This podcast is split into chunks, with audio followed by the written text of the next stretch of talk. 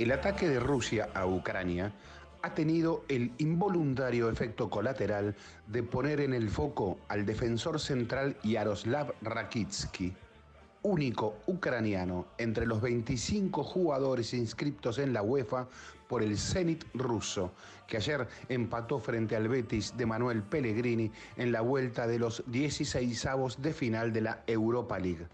Yaroslav Rakitsky y el entrenador del Zenit, Sergei Semak, comparten nacimiento ucraniano, aunque no nacionalidad. Los dos nacieron y fueron soviéticos hasta la caída de la Unión Soviética en 1991. Uno tiene pasaporte de Ucrania, el otro de Rusia. La relación entre fútbol y política, en su más amplio sentido de la palabra, es tan antigua como la existencia de este deporte. Rusia era así llamada en Europa, pese a que desde comienzos de la década de los 20 del siglo pasado no era ya exclusivamente la patria de los zares, sino una confederación de repúblicas muy heterogéneas bajo la estricta férula unificadora del régimen de Moscú. En Moscú había un torpedo, un Spartak, un CSK, un Dinamo, como también lo había en la georgiana Tiflis o en la ucraniana Kiev todos de la Unión Soviética hasta que ésta dejó de existir como tal y sus mitos empezaron a serlo también de las nuevas nacionalidades. Al oeste, en la parte occidental del entonces llamado telón de acero o países del Pacto de Varsovia, todo parecía igual, aunque no era lo mismo desde las siglas de la selección nacional que se aparecía a los occidentales con los caracteres cirílicos de CCCP, la traducción de URSS, hasta los muchos dínamos que se decían rusos pero que no lo eran, aunque sí soviéticos. Así, lo que hasta ayer tenía la condición de mitos rusos en genérico, la de soviéticos en puridad, empezaron a ser lo que eran por su nacimiento y Oleg Blokhin o Protasov empezaron a ser ucranianos. Yengelia de Georgia y Lev Yashin, la araña negra de Moscú. Rusia, la de los zares. Este escenario es en el que Yaroslav Rakitsky, nacido soviético en 1989, empieza a jugar al fútbol en el Shakhtar Donetsk de su país en 2007 y lo hace naturalmente hasta que en enero de 2019 ficha por el Zenit de San Petersburgo y, lo que era natural, deja de serlo por la traslación de la política al fútbol. Diez meses más tarde, recalar en la ciudad de los Ares, Rakitsky abandona la selección de Ucrania no sin antes acusar a su entrenador, su compatriota Andrei Shevchenko, de no haberlo convocado desde que fichó por el equipo ruso, de mezclar la política. Decía así su adiós a la selección con la que había jugado 54 partidos y disputado las Eurocopas de 2012 y 2016 con el único apoyo de Oleg Salenko, el ex jugador de Logroñés y de Valencia, que fue máximo goleador del Mundial de 1994 y en el que confluían mucha de la complejidad de la URSS. Su padre era ucraniano y jugó en el Dinamo Kiev, aunque optó por la selección rusa. El gran fútbol se ha transformado en la gran política, sentenció el zaguero ucraniano en sus redes sociales ante lo que estaba viviendo. Ya estaba en marcha el conflicto bélico entre Ucrania y las milicias prorrusas en las regiones de Donetsk y Lugansk, provincia de nacimiento del entrenador del Zenit, que ayer había sido invadida por columnas de tanques rusos, según ha denunciado el gobierno de Ucrania. Un ucraniano entre 25 rusos, un texto publicado por la agencia EFE. Era por abajo. Historias del deporte en el deporte.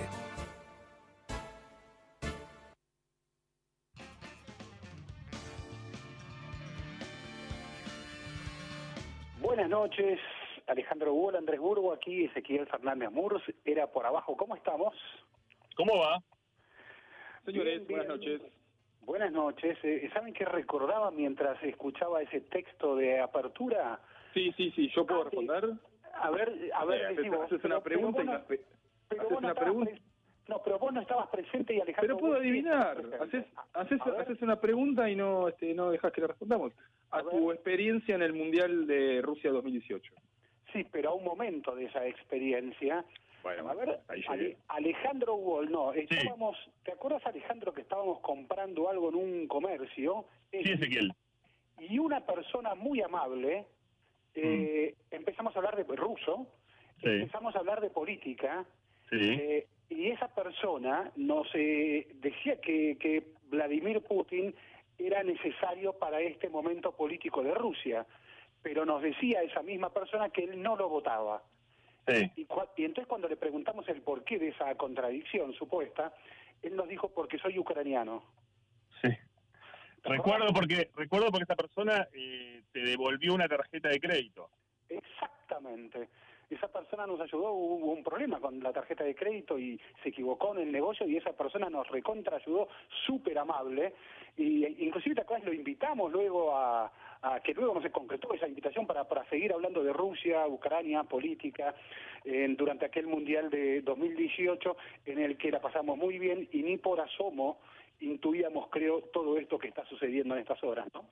No, pero, y antes de darle paso a Andrés, eh, no, pero es, cierto que 2018 eh, ya llevamos muchos años, bueno, muchos años de, conflicto sin duda, pero sobre todo después de lo que había pasado con Crimea eh, en, 2014, los acuerdos de Minsk, es decir, era una, una zona y una región que estaba cruzada por todo eso y claro, Rusia avanzaba también en el deporte porque había tenido los Juegos Olímpicos de Sochi, eh, había tenido y estábamos en pleno mundial y sí, claro, estábamos lejos todavía de eh, la situación que se desató con, con esta invasión por tierra, por aire y por mar a, Ucrania, en donde entiendo que hasta ahora todavía continúan eh, la avanzada rusa hacia Kiev.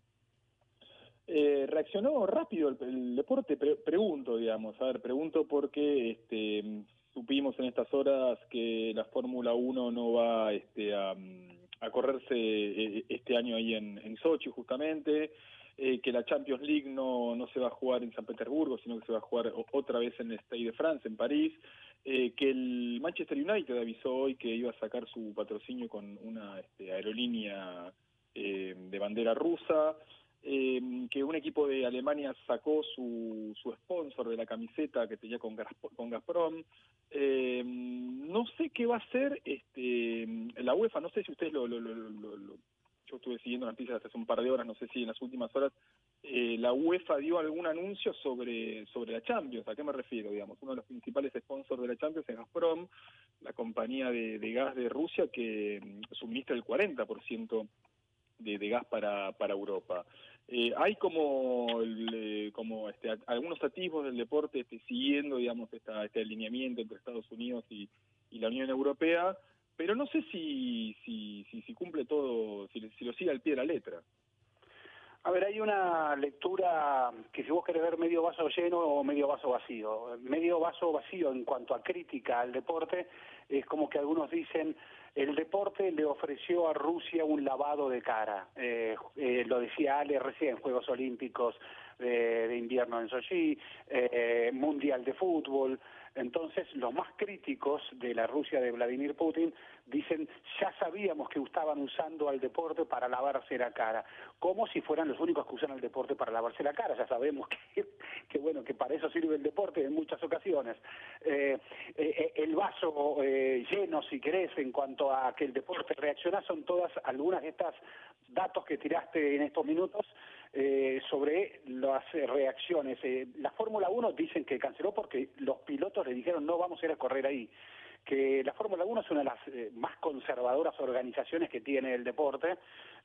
toda su, la protesta que hay de las carreras que tiene allí en Abu Dhabi y en todo el bueno, ellos temas de género, etcétera. La Fórmula 1 es muy, muy dura para reaccionar ante estas cuestiones.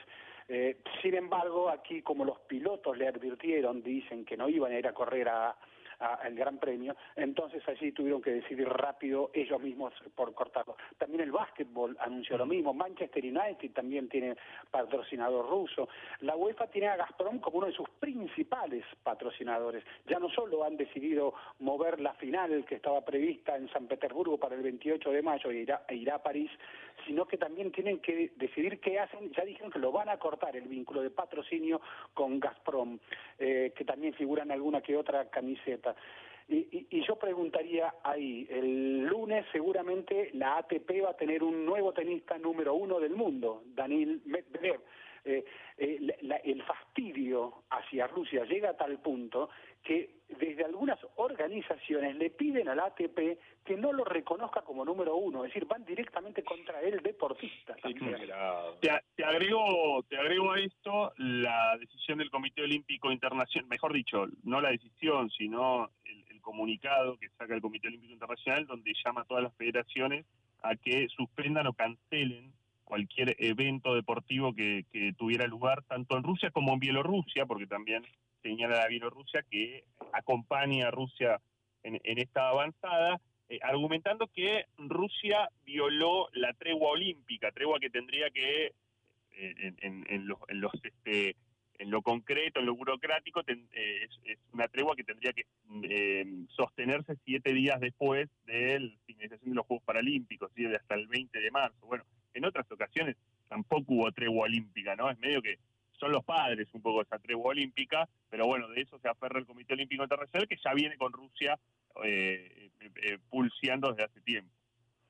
Bueno, y, esta, prohibición de deportes, o de deportistas, mejor dicho, o, a ver, yo no sé qué es lo que quiere hacer la ATP o qué se está planteando la ATP eh, respecto del futuro número uno del, del, circuito, si es retirarle el número uno, que no compita más. Pero bueno, le puede pasar también a, al piloto ruso de Fórmula 1, a, Nikita Mazepin, que es, un piloto de pago, está claro, es, el más intrépido de, todos los este, pilotos de Fórmula 1, es, es, es un peligro al volante.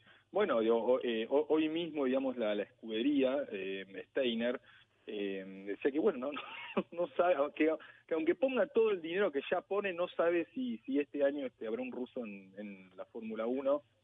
Eh, sí, es, el mejor argumento este Andrés para sacarlo de la pista, porque si realmente era un peligro en la pista, una cosa es que la billetera te permita estar acá, pero otra cosa es que expongan nuestras vidas de los demás pilotos.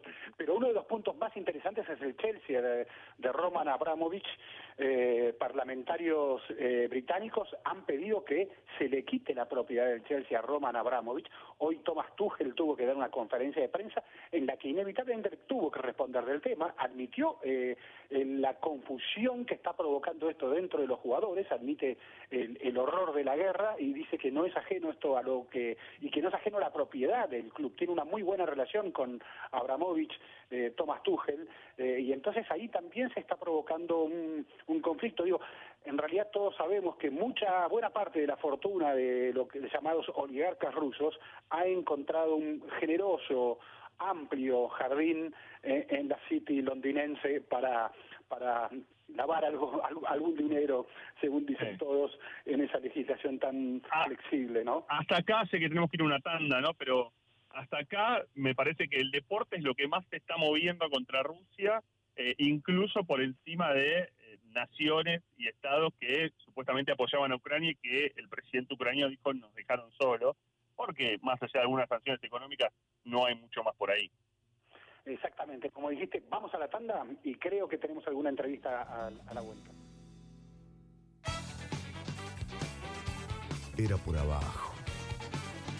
El programa deportivo de los viernes en la 1110.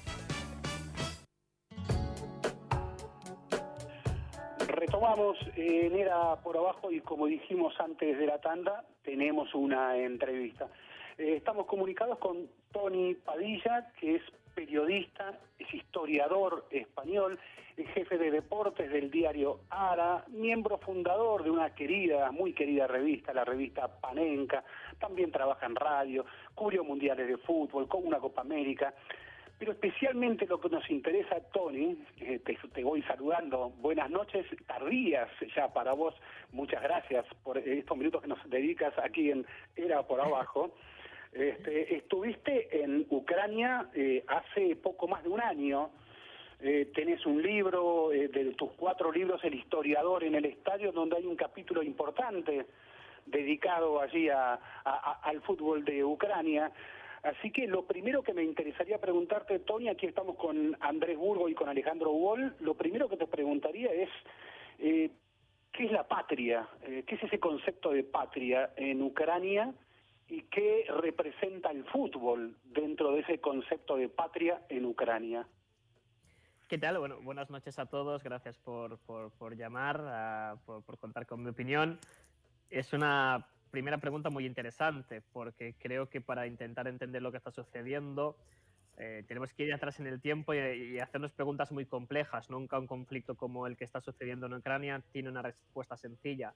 Y, una de las principales preguntas es esta, ¿no? El concepto de patria ucraniana. Mm, hay, el otro día escuchábamos a Vladimir Putin casi negar la existencia de, de, Ucrania como nación, ¿no? Ah, y ahí empezamos a entender, a entender algunas de las claves. El nacionalismo ruso más extremo viene a considerar que Ucrania como tal eh, es una región de, de, Rusia. Recuerdan que hasta el siglo XVIII la región que ahora es Ucrania era llamada Pequeña Rusia. Eh, recuerdan, y en ahí tienen razón, de que la mayor parte de la población de Ucrania habla como lengua principal el ruso y no el ucraniano, que era una lengua muy minoritaria, que no se empieza a formular gramaticalmente de una forma moderna hasta el siglo XIX. Así que empezamos a hacernos preguntas y a tirar de un hilo y vemos que cada vez es más complejo y más complejo y más complejo y aquí el, el, fútbol obviamente que ha gozado un papel eh, significativo.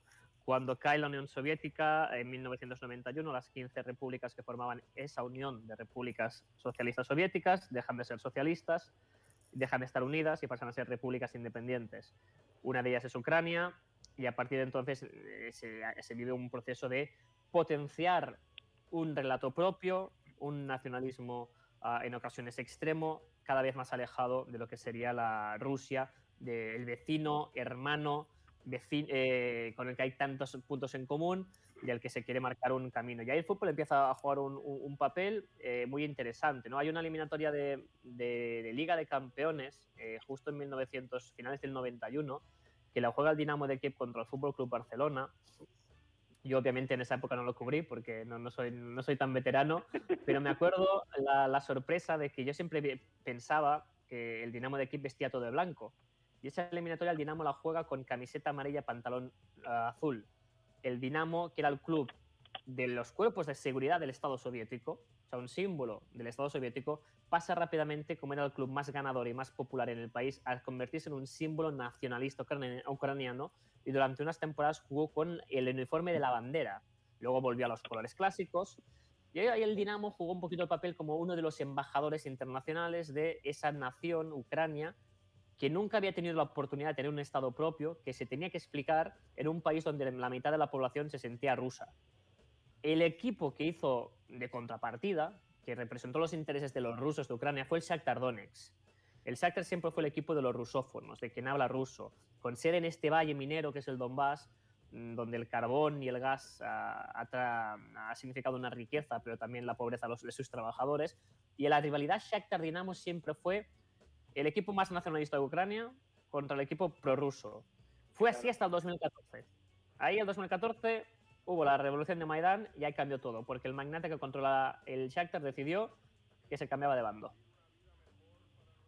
Tony, ¿cómo estás? Buenas noches, Alejandro Muchas gracias por, por, este momento y por iluminarnos en estas condiciones que además tenemos sabemos que tenemos mucha diferencia eh, horaria. Eh, vos estás, este, bueno, describiendo de alguna manera cómo el fútbol construye esa, eso que de lo que Ezequiel te preguntaba como concepto de patria, como idea de patria para rusos, para ucranianos, pero sobre todo para, eh, para ucranianos. Ahora, ese fútbol se fue modificando demasiado con el, con el tiempo, digo, eh, eh, que se, exilios que se tuvieron que eh, comer por el propio Shakhtar, se tuvo que ir de esa zona, este, clubes que fueron fundados de una manera o por obreros y que luego fueron tomando tomado por otros sectores, incluso algunos señalan con la mafia. ¿Cómo, cómo es esa modificación? ¿Cómo, cómo se va moldeando todo ese, ese, ese camino? Eh, el fútbol es el fiel reflejo de lo que sucede en la sociedad. Y la historia del Shakhtar Donetsk eh, es apasionante por eso y por eso le, dediqué un capítulo, porque tuve la suerte de estar en diferentes ocasiones en, Donetsk, que es una ciudad tremenda, es una ciudad que nadie se me enfade, muy fea. Eh, la podemos imaginar, ciudad minera, estética soviética, gris, grandes edificios, todos uniformes, llena de, de pequeños pequeñas montañas, que en verdad no son montañas naturales, son los restos de las minas de carbón que dejaban ahí los restos y creaban pequeños montes. ¿no? Es una ciudad muy, muy, muy dura donde eh, los mineros crearon su equipo de fútbol. Shakhtar en ruso quiere decir eso, minero. La palabra Shakhtar tiene ese significado, minero. Era el equipo puesto de los mineros. En tiempos soviéticos, obviamente dependía del Ministerio de Industria, porque era quien controlaba las minas, pero con la independencia de, de Ucrania, lo que decíamos, ¿no? Toda esta zona minera del este de Ucrania estaba poblada por personas que hablaban ruso y que muchos de ellos se sentían rusos y no ucranianos. Era una zona de frontera. Y ahí es donde se hizo fuerte el partido, el llamado Partido de las Regiones, un partido político que el nombre ya indicaba que tenía una visión diferente de Ucrania, Partido de las Regiones. en el nombre ya decían, hay otro punto de vista al, al contrario de una nación unificada ucraniana, que es el que tuvo el poder durante muchos años y el principal eh, donante económico de este partido de las regiones era Rinat Akhmetov, el hombre más rico de Ucrania. Hijo de mineros, hijo del Donbass, hijo de Donetsk, oligarca que con las privatizaciones posteriores a la, caída de la Unión Soviética se lucró, más, no se sabe muy bien cómo, os voy a dar solamente un dato, creo que es en 1995, el presidente del Shakhtar Donetsk, que era un tipo con relaciones con el crimen organizado, fallece cuando le ponen una bomba en, un partido. En un partido de liga ponen una bomba en el campo, fallece el, presidente y el vicepresidente, que era el señor Ahmetov, curiosamente ese día no estaba en el campo, llegó tarde, afortunadamente para él, se hace cargo, se hace cargo del club y lo convierte en el club más ganador del fútbol ucraniano mientras él donaba dinero al partido prorruso. Todo esto cambia en 2014. En 2014, recordemos que se producen las manifestaciones de Euromaidán. Millares y millares de ucranianos salen a la calle denunciando que el Partido de las Regiones ah, ha ganado de forma fraudulenta las elecciones, pidiendo que se repitan, defendiendo los partidos que defienden que Ucrania tiene que mirar hacia la Unión Europea y no hacia Moscú. Hay muertos, hay violencia y finalmente llega al poder un partido pro-europeo Ahí en la zona del Donbass, la zona de Donetsk, mucha parte de la población, con el apoyo encubierto de Rusia, dice no reconocemos a este gobierno pro-europeo, nosotros somos prorrusos y se proclaman estas repúblicas independientes. Y ahí es donde tiene que cambiar de, eh, es muy interesante, este tipo, este político, el empresario más rico, el señor Akhmetov, que financiaba un partido prorruso, se da cuenta que la joya de su corona, que es el Shakhtar Donetsk, el equipo que te gana la Europa League, que te juega la Champions, claro, con la guerra en su, en su, en su ciudad, deja de jugar y, que le interesa que el Shakhtar siga jugando Champions. Para jugar en Champions tiene que jugar dentro de Ucrania. Y para estar en Ucrania, él tiene que acercarse al gobierno nacionalista ucraniano. Y Akhmetov cambia de bando. Cambia de bando, de repente se autodescubre como un gran nacionalista ucraniano. Él, que ni siquiera habla ucraniano, se va a vivir a Kiev y traslada todo el Shakhtar con todos sus brasileros. Y recordemos que fichan muchos brasileños. Los trae todos a Kiev y el Shakhtar, el campeón de liga, lleva ocho años viviendo en el exilio, jugando en Kiev o en otras ciudades delante de estadios vacíos, pero con el señor Akhmetov poniendo dinero para que este club ah, siga ah, siendo un símbolo de, Ucrania. Claro, eh, eh, de repente el gobierno nacionalista ucraniano, que miraba mal al señor Akhmetov, que decía usted siempre ha dado dinero a nuestros enemigos, se da cuenta de que es un mensaje muy potente al mundo. Si el equipo de Donetsk, una zona donde hemos perdido el control por las armas, donde ahora hay, mandan los rusos, pero su equipo de fútbol sigue jugando en Ucrania, en nuestra liga, y sale con una bandera ucraniana gigante, podemos decir al mundo, Donetsk nos pertenece.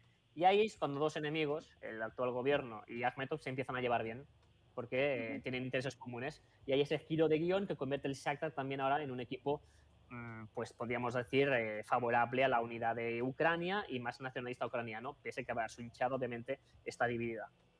Ah, eso, Tony, te quería preguntar, por el tema, de los hinchas, digamos. A ver, el, el, Shakhtar tiene un estadio este, fantástico, bueno, que hace muchos años ya no se utiliza.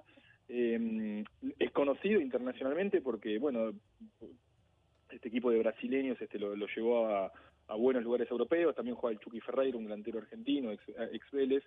Eh, ¿Quiénes son los hinchas del Shakhtar Donetsk en este momento? O sea, ¿cómo, cómo ¿Cómo este, siguieron este, e, e, este cambio de identidad e ideología del equipo? A la distancia. Eh, ah, hmm, está, hay un poco de todo, pero podríamos decir que hay como un conflicto generacional. Los jóvenes, que se organizaban en grupos también más radicales, serían más, más favorables a más nacionalistas ucranianos, más favorables a Europa, mientras que la gente mayor, eh, los mineros, son más prorrusos, algunos de ellos con toques nostálgicos soviéticos. Como de hecho, la ciudad de Donetsk, que llegó a tener un millón de habitantes, como lleva ocho años en guerra, eh, la mitad de la población ha, marchado. Algunos han ido a Rusia, otros han ido a Ucrania, en función de su identidad política. Y se han quedado sobre todo la gente mayor, que son los hinchas de toda la vida, que recordaban un Shakhtar pequeño, que, su único gran logro era ganar una Copa Soviética. ¿no?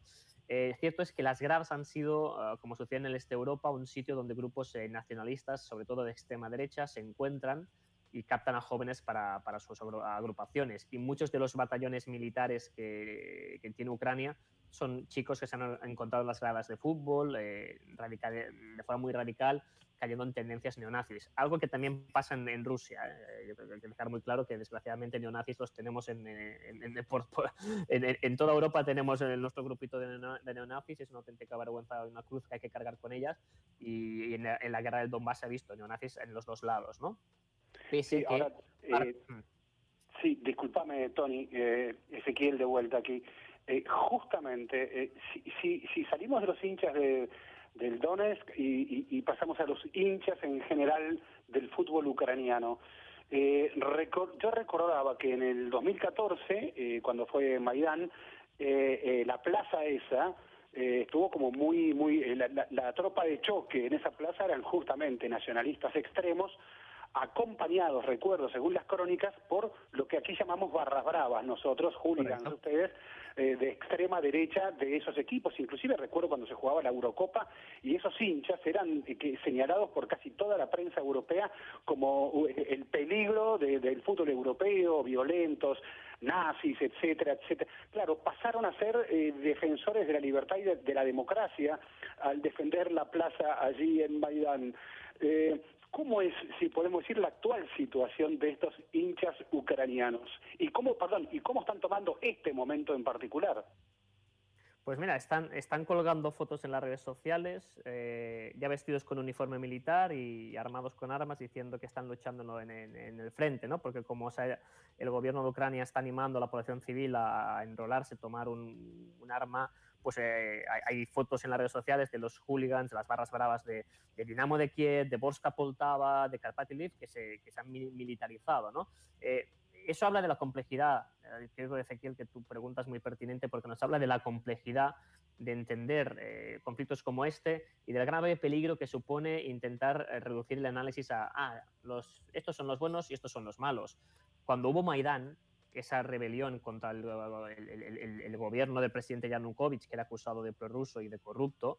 Corrupto lo era, seguro, prorruso también lo era. Ah, una cosa obviamente es delito, la otra cosa es opinable, pero en esas manifestaciones habían desde estos grupos neonazis a la comunidad judía de Kiev.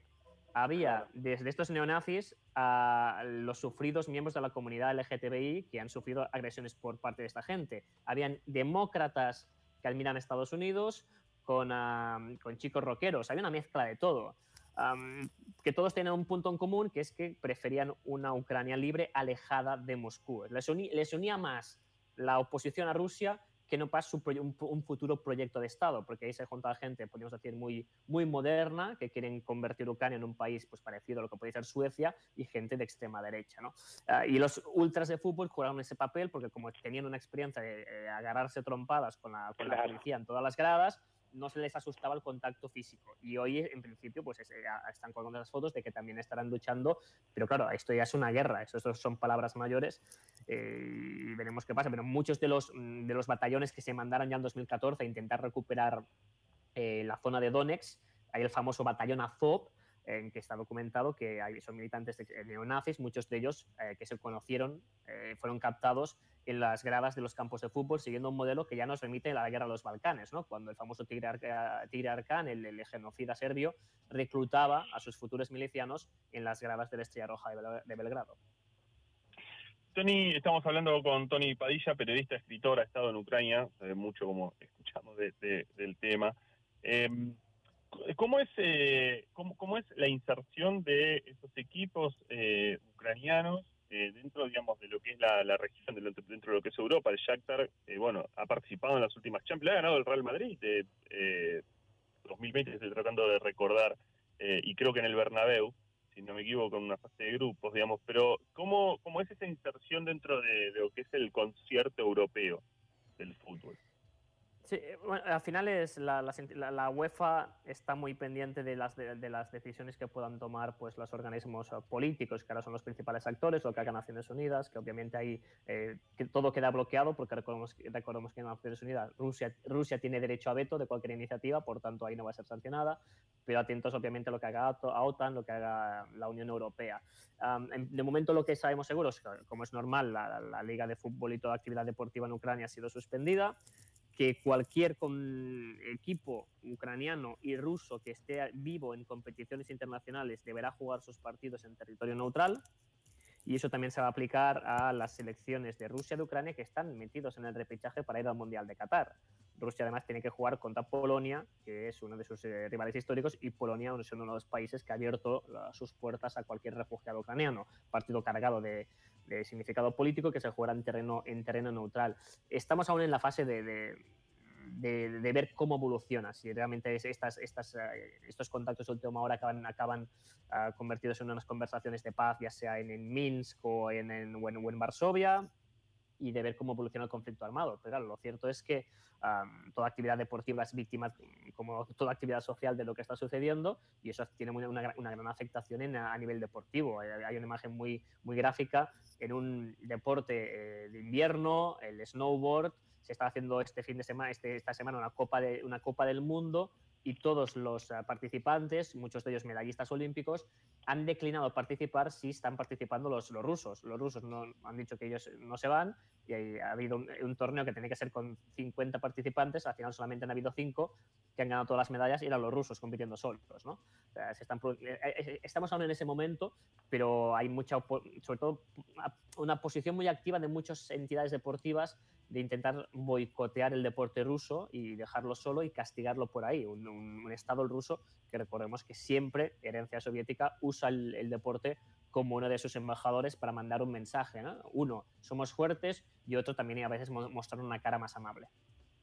Eh, vos justamente, Tony, escribiste el, prólogo de, del, del, libro de Carles Viñas, del fútbol en los países de los soviets, bueno, son, son horas este, en que algunos líderes políticos de, de, Occidente acusan a Putin de, querer restablecer la Unión Soviética.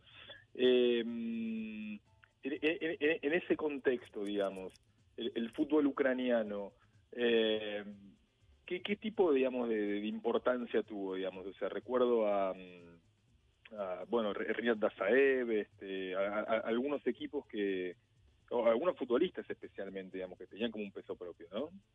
Sí, el, el fútbol ucraniano fue el segundo más importante después del ruso, eh, dentro de la Unión Soviética, y tuvo el que para muchos es considerado el mejor equipo de la historia del fútbol soviético, el Gran Dinamo de Kiev, entrenado por Valery Lobanovsky, este coronel del ejército soviético, eh, obsesivo de las nuevas tecnologías, que creó un equipo soviético que, que, fue capaz de hacer buenas actuaciones en el Mundial que afortunadamente para ustedes ganó Argentina en el 86.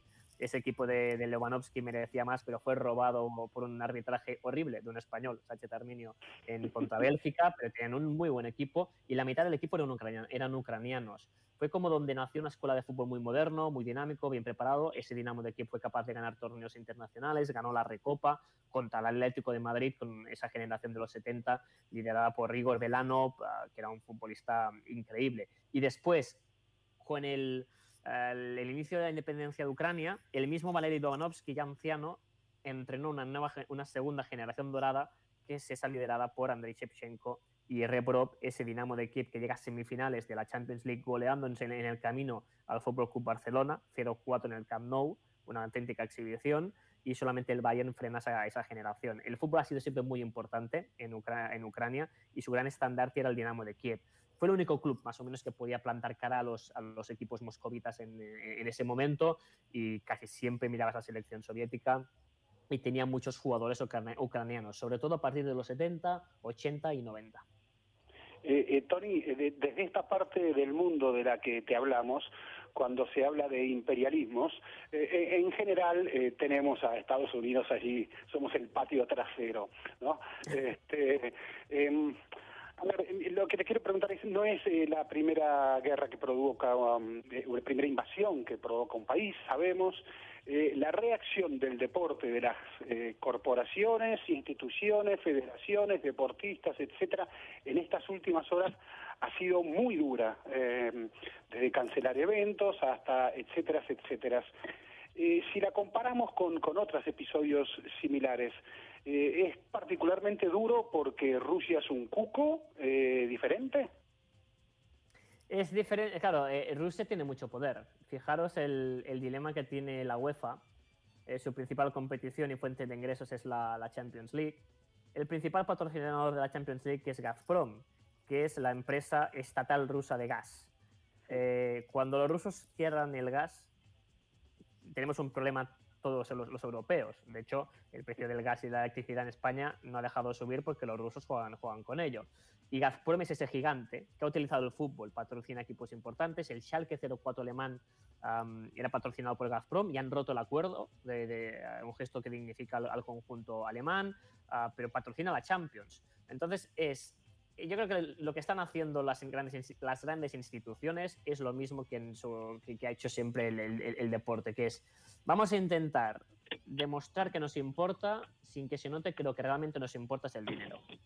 Entonces, claro, sí, eh, Rusia prohibido, no podéis jugar vuestros partidos en casa, pero no los expulsan del, del repechaje para ir al Mundial.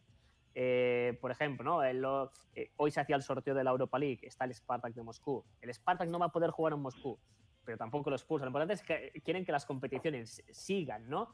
Y en ese sentido, por ejemplo, una competición muy importante como es el equivalente de la Champions en baloncesto, que aquí en Europa es muy importante, la Euroliga, todos los equipos Ah, se han negado a viajar a territorio ruso. Hay diferentes equipos rusos y de gran nivel, el CSKA de Moscú, el Zenit de San Petersburgo, el, el, Kimki. Pero incluso aquí se había un problema porque había un club, el Zalgiris de Lituania, que como sabéis, Lituania es el, uno de los países del mundo donde, donde, donde, el baloncesto es más importante que el fútbol, que ha dicho, no es que solo boicoteamos no ir a Rusia, es que nos negamos a jugar en cualquier escenario contra un rival ruso. Y eso sí que puede alterar la competición, ¿no? Entonces, son más iniciativas privadas, o sea, un club concreto, un hinchado concreto, los que fuerzan a las instituciones a tomar partido, ¿no? Pero la prioridad, a mí me da la sensación, es, la de siempre. Vamos a salvar el, el, negocio como sea, ¿no?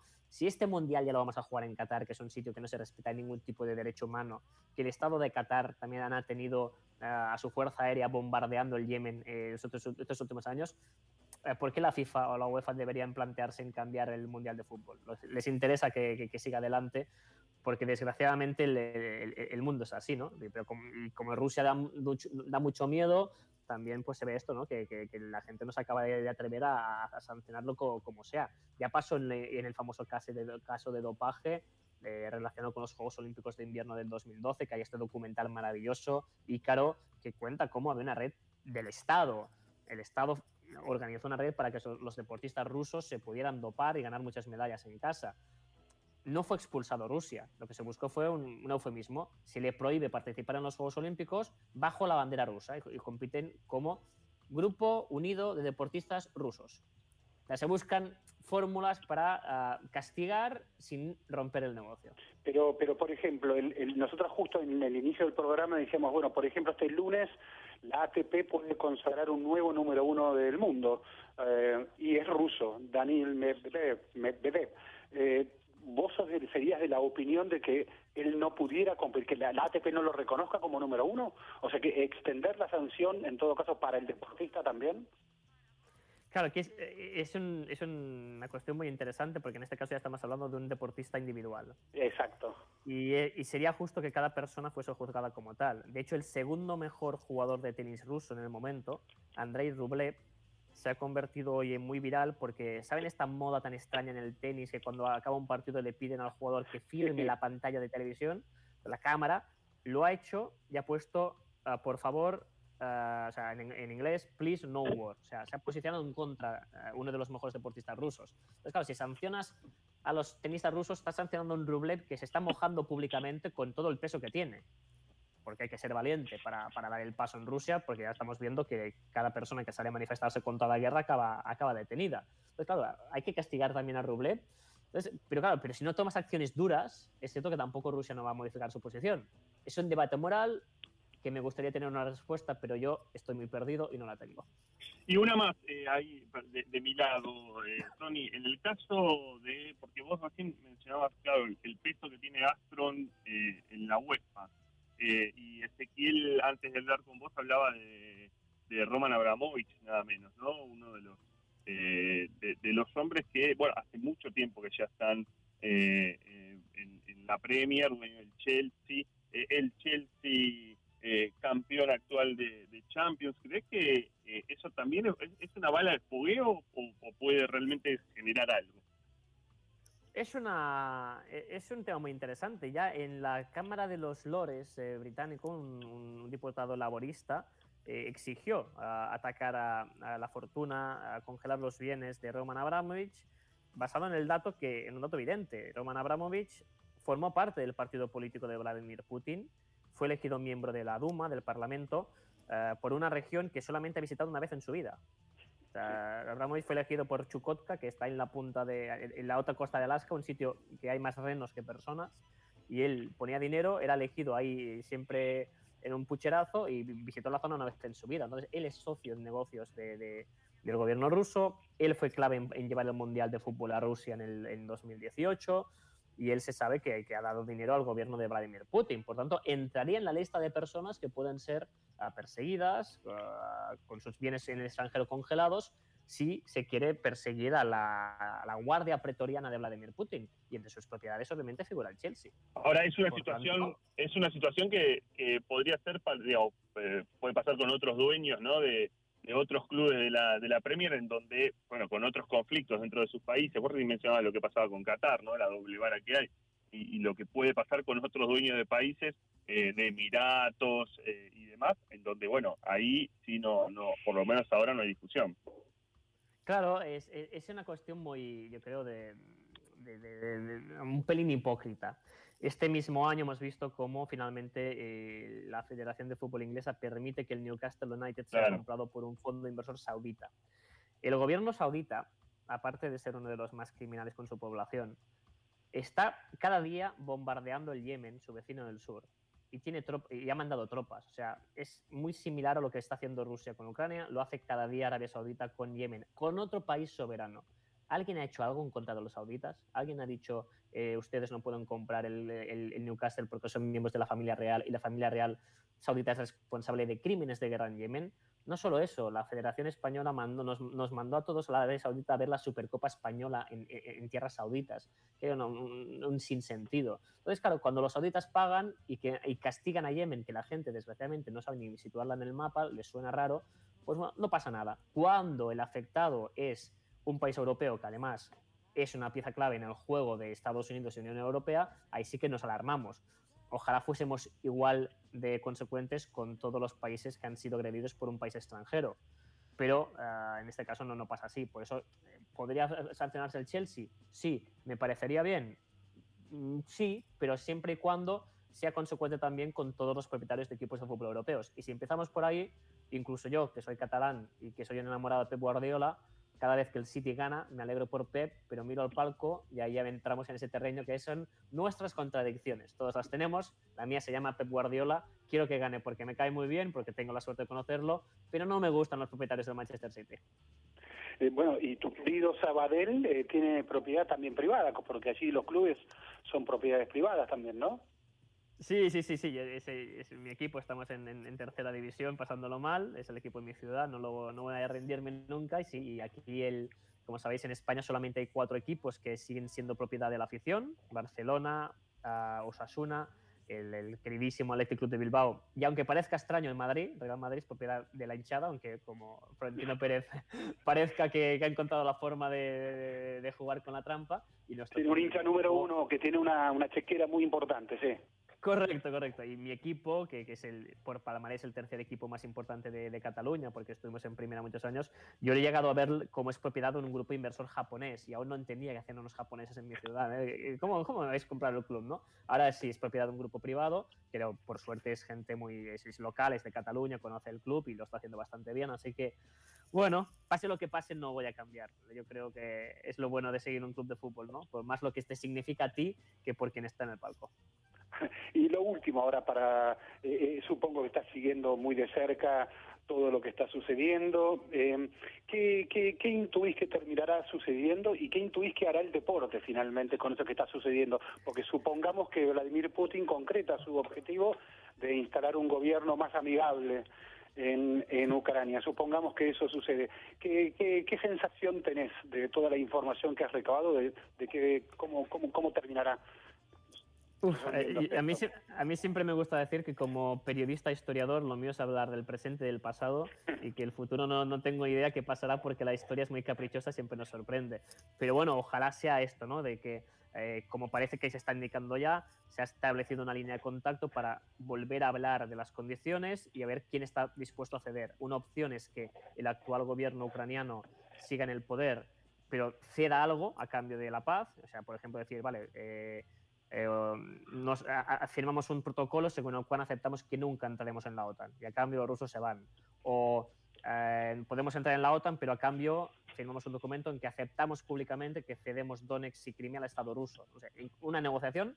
La otra opción es que si lo consigue por la fuerza, Rusia poner un gobierno afín, títere, uh, próximo a sus intereses, que, que, le vaya a favor. Es, ojalá pase esto, ¿no? Porque todo lo que sea una escalada militar me da muchísimo, muchísimo miedo, ¿no?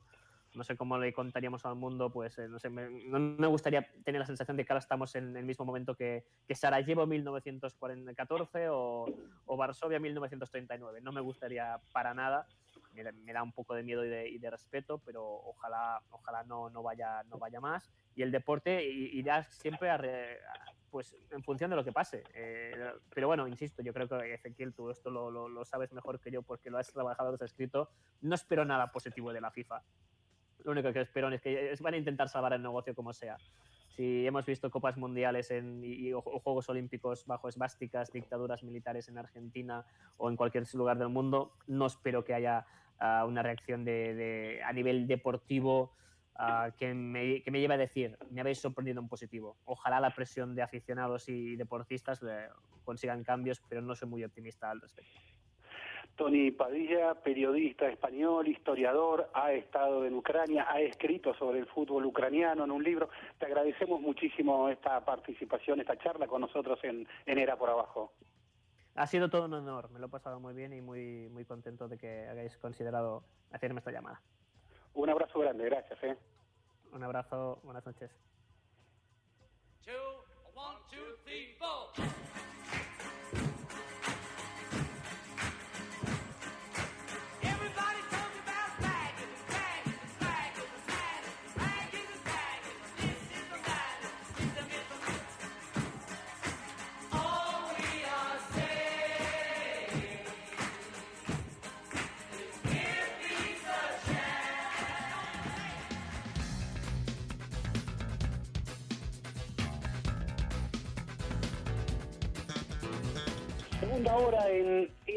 por Abajo. Eh, ¿Están allí Alejandro Wall, Andrés Burgo? Acá estamos. Sí, presentes. Bien, saben que eh, veía en, en, en, los tweets, en las repercusiones de la serie eh, que presentó HBO eh, de Bilardo, eh, y un tuit decía que la invasión a Ucrania fue planeada por el menotismo para distraernos de, de, lo más importante que era la serie de Bilardo. Este, la, la, serie de Bilardo fue presentada por HBO eh, ya ayer eh, y, y, la verdad, no sé si... ¿Quién, quién la, la, pudiste ver toda vos, Ale? ¿Ale? Bueno, Ale, no, no me escucha. ¿Vos, Andrés? No, yo vi los dos primeros capítulos. Eh, ¿Vos, ese? Sí, yo la vi toda. La vi anoche, eh, me quedé hasta altas horas, hice maratón y la vi toda. Y la verdad que me gustó mucho. Pero cuando digo mucho es, eh, es muchísimo. Eh, y, y, creo que es un gran, gran, gran documental, eh, aun cuando uno pueda decir, che, pero esto es, es, es, lo digo siempre, uno va a encontrar los peros, pero como documental es un trabajo extraordinario. Eh, me, me, lo más eh, que lo que más me sorprendió a mí es la participación de la familia, de, de, la, de la viuda, de, perdón, de la mujer de Bilardo, perdón, de, de Gloria, y de Daniela, la hija, sí. eh, y, y, y, ese notable cómo abren, cómo abren el archivo y cómo abren el personaje, eh, el personaje que menos conocíamos, tal vez que intuíamos en algún sentido, que es Carlos Bilardo, histriónico, eh, y, y, obviamente esa, esa dureza en algún lado tiene que aflojarse también. Entonces todo ese costado familiar lo hace como más querible en un sentido y bueno, y tu participación allí, Andrés, es, este, es notable, sos primera figura del documental, te digo. Bueno, es que mm, me sorprendió cuando Delía, este, lo que te acuerdas que algo comentó el, el, este, el, viernes pasado. Eh, sí, bueno, fui entrevistado para, para, para el documental, pero bueno, pensé que iba a estar dos o tres, eh, dos o tres ocasiones. Yo vi los dos primeros capítulos y sí, digo, esto ni, con falsa, no, quiero ser falso maestro, sí, me sorprendió de, aparecer tanto y también me alegró, obviamente. A mí, ¿sabes que me impactó? Yo vi dos capítulos nomás y, y me imagino que este Bilardo más, este, más, más, más entre casa, sí, aunque yo te tengo entendido, tengo entendido que llega en el cuarto capítulo, ¿no? Porque el primer capítulo es el, el, el Bilardo técnico barra jugador, este el segundo capítulo es el Mundial 86, tengo entendido que el tercero es Italia 90 y creo que después es el Bilardo más, más persona. Eh, sí, el primer capítulo, perdón, Andrés, el primer mm. capítulo se llama El hombre más odiado, es decir, es ese mm. recorrido previo a México 86. El segundo es Perdón Bilardo, es justamente el Bilardo ya de la, de la, de la consagración.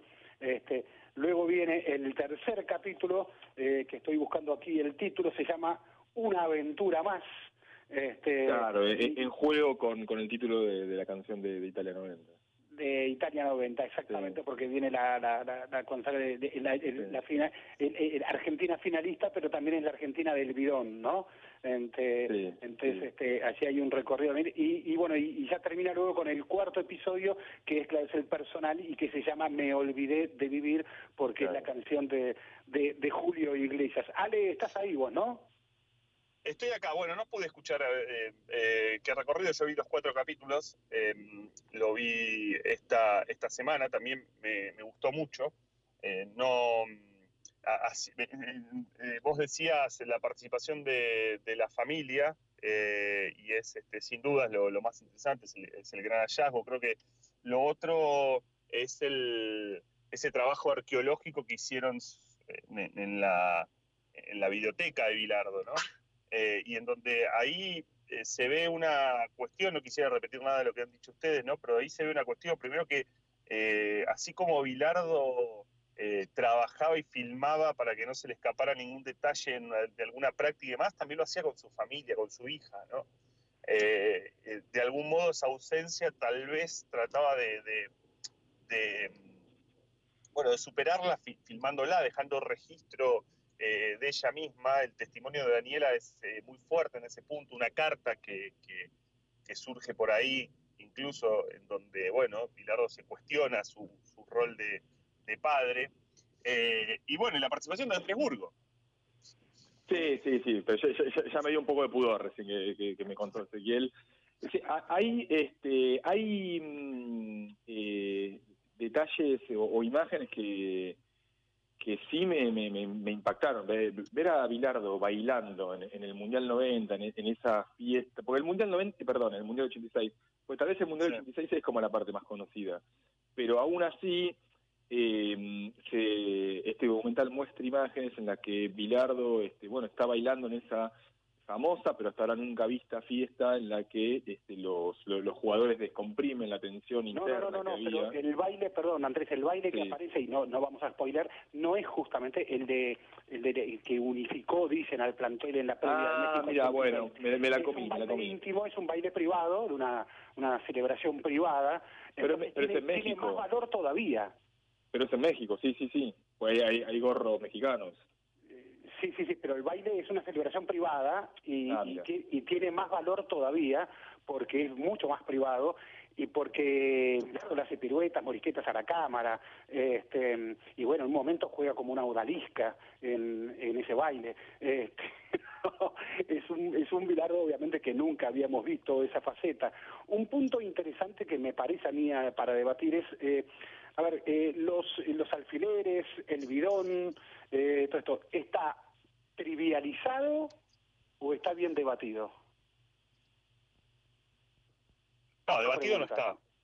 Eh, sí, debatido no está. Me parece que, eh, eh, en, ambos casos, lo que creo que el, valor que tiene, el, documental en ese aspecto, la serie tiene dos valores en, dos líneas. Uno, el testimonio de, personas que no eran precisamente cercanas a Bilardo, sino todo lo contrario, el propio César Luis Menotti, que reconoce al, estudiante de Bilardo, algo que ya había hecho Menotti en, otro, en otro momento. Usted sabe que, y ahora vamos al, al y, y a y a los alfileres. Pero ustedes saben que em, Menotti eh, dice esto de que el estudiante de Bilardo juega muy bien, reconociendo además a Troviani, a, Ponce, eh, a, los Juazabel, a los jugadores de, ese, estudiantes del 82.